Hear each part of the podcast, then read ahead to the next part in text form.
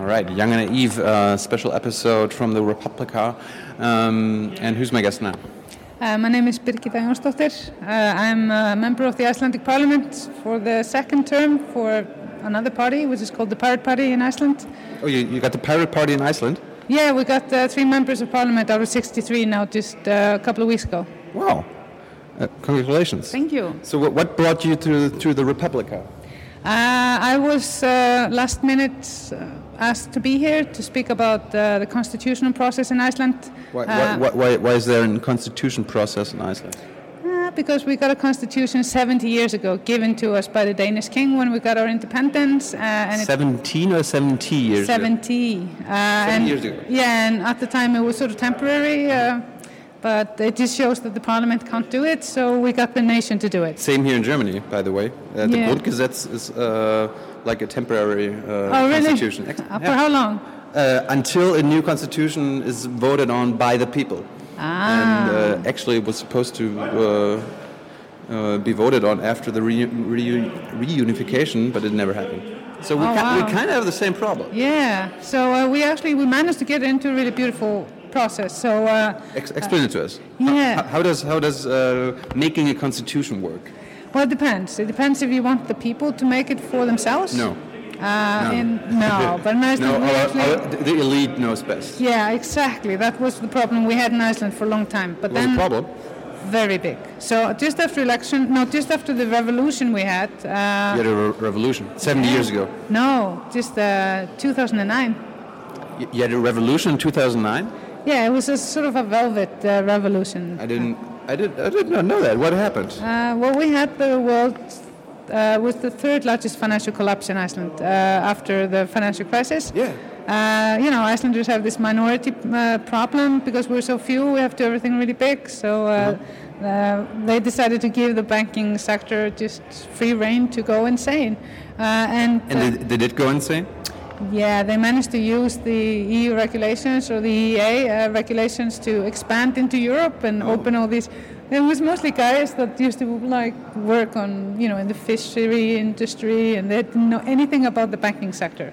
But they still managed to make uh, banks and uh, online banks in Germany and Holland and Britain, where people could get incredible rates. Wow.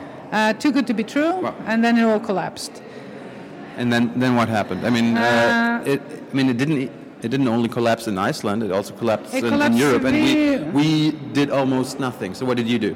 you, had a, you had a revolution, We had a proper crisis. This is why a Uh, people. proper crisis. Yeah, I mean, people shouldn't be afraid to have good crisis because during good crisis you can actually you have this window of change, an opportunity for change, and it can be very bad, like the Patriot Act in the United States, Mm-hmm. Oh, yeah. uh, or it can be very good, like the Icelandic Modern Media Initiative uh, in Iceland, uh, where we tasked the government to make Iceland into a safe haven for freedom of information, expression, and speech Mm. uh, for the 21st century law. Oh. Uh, and the constitutional process, which was actually uh, the entire process from day one until the parliament sort of put it into coma recently, uh, was uh, a process where we had a discussion about what our constitution should be. We had an access to it as the general public, uh, so it was written for the general public, uh, by the general public, for the general public, which is quite uh, that sounds. unique. That Uh, sounds amazing. it was beautiful, uh, and that's why it's so infinitely sad that uh, the ruling political parties didn't have the guts What? uh, to vote on it. What? Exactly. Why? Why? Um, well, you know how mean- it is with people in power. They don't really want to change things. Uh, they want to be, you know, hold on to the power because they forgot that they are in there, in the parliament or in any open office, uh, to serve. to Not serve the people. Exactly. The people who uh, apparently voted on a whole new constitution, exactly. and they're against it. Yeah, they want to change it slightly. Why not? Uh, well, they they're afraid to lose their power. It's the only answer that I can give you. So, so the, co- you you like refigured the whole power institutions in the constitution. Yeah, how, how, do- how well- does it work? Well, we uh, first of all now we have a system where like uh, votes don't have the same um, um, like weight. So, like in my constituency, which is the biggest one, uh, I need twice as many votes to get into parliament as if I am uh, living in the rural rural uh, constituency. Oh. So, uh, parliamentarians there, they need, you know, their vote is twice as powerful as the vote in my constituency. Uh, that was one of the things we're going to change. The- the election rules. Yes. Okay. Uh, we also wanted to sharpen uh, uh, the division between the three uh, pillars of power. You know, the parliament or the legislators, uh, the the execu- executioners, uh, the people that do uh, execute the orders of the parliament, which are usually ministers and stuff, and of course the uh, justice system. Uh, it's all really messed up right now, and the, the division between it is not clear. Uh, we wanted to bring more power to the people by, for example, 2% of the nation would be able to put forward a bill that the parliament would need to process, uh, and uh, 10% of the nation could call for national referendum. We also had uh, ultra modern uh, Freedom of Information uh, Act. Uh, put into the constitution like a third generation freedom of information act do you know what that means No. it means that all uh, governmental or uh, documents needs to be searchable and that you can have them uh, handed over to you by default there is no secrecy by default secrecy needs to be explained if there's a need to, for secrecy uh, instead of it's sort of the, rever- the reversed everywhere Oh, you, so you're talking about like like in Germany, it's uh, government secrets. Uh, they are secret by default, and you wanted to change that into transparent by, By default, yes, exactly. And uh, if it's uh, supposed to be secret, they have to uh, explain why. Yes, yes. Ah, that- that uh, makes and sense. all documents are filed. Like even secret documents are filed, so you know that there are secret documents. Right.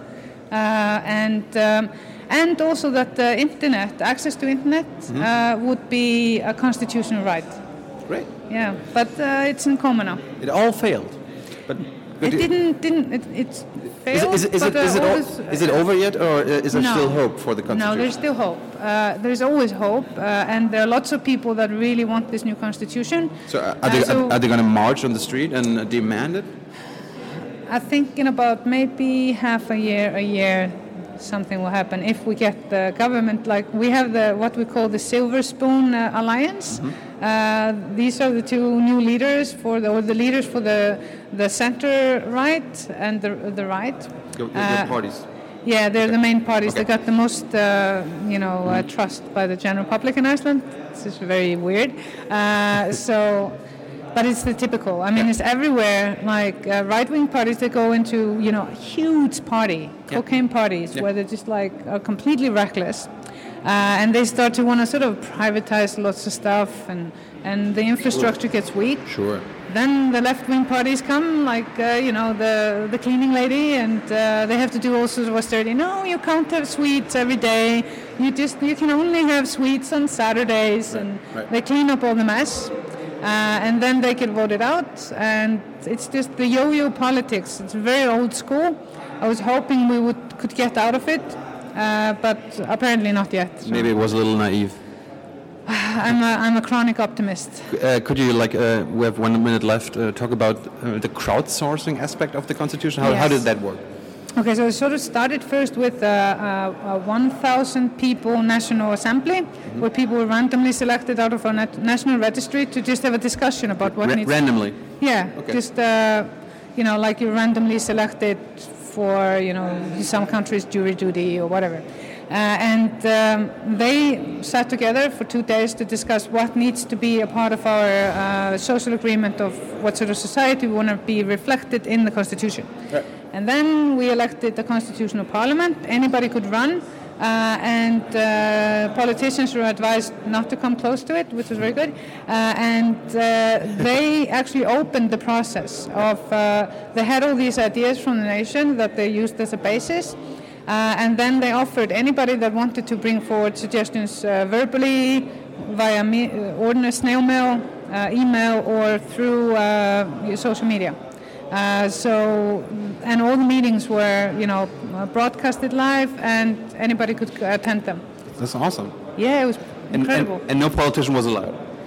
well, uh, my political movement, we decided not to uh, interfere too much because we had an opportunity once it was delivered to the parliament to uh, uh, you know, air our opinion and voice, uh, but we decided to respect uh, what the Constitutional Parliament uh, handed over to us, because that was actually brought into a national referendum uh, last year in October, and um, um, majority of the nation wanted it, uh, the new constitution as it was, so parliamentarians should not have interfered like they did in the end, and thus um, uh, we're in this mess. So you're going to continue fighting, right?